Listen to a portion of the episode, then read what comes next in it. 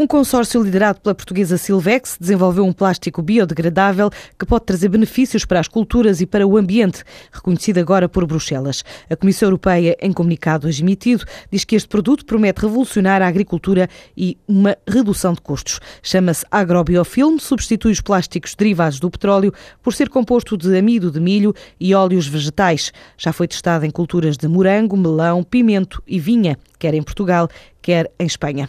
O projeto é um investimento de um milhão e meio de euros, dois terços com financiamento comunitário pelo sétimo programa quadro e já começou a ser comercializado em França, Espanha e Portugal. Destina-se a agricultores profissionais, mas também a pequenas hortas e jardins. A Eureka Kids quer investir mais em Portugal, tem planos para abrir três novas lojas em 2014. A marca espanhola de brinquedos didáticos revela que, apesar da crise, está a crescer cerca de 20%, numa altura em que já está presente numa dezena de países. Este ano a aposta é na Alemanha e no Luxemburgo Luxemburgo, mas também no mercado português. Priscila Vigan, a gestora belga responsável pela área de expansão da marca, fala das lojas que já tem em Lisboa, Funchal e Algarve, mas também revela que a marca está à procura de franchisados para expandir o negócio pelo resto do país, em especial na região do Porto. Nós atualmente em Portugal temos cinco lojas.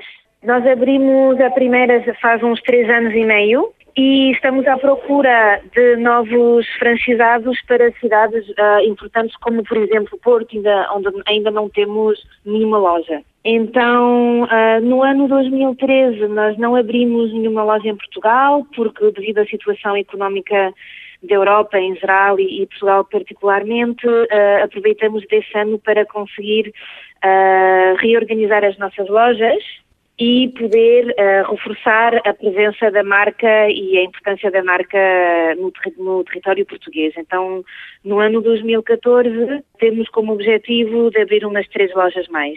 A Eureka Kids diz que, apesar da crise, este é um segmento que tem crescido e mostra potencial não só no mercado português, como noutros destinos. Estamos presentes em Portugal, em Espanha, em Itália, na França, na Bélgica, na Suécia, em Áustria em Andorra, em Colômbia e em Panamá. E este ano abrimos lojas em Luxemburgo e Alemanha. Atualmente nós temos temos vontade porque pronto nós propomos um produto que está na moda, que os pais estão mais mais à procura desse tipo de brinquedo, que é um brinquedo educativo, ecológico, que dura mais no tempo.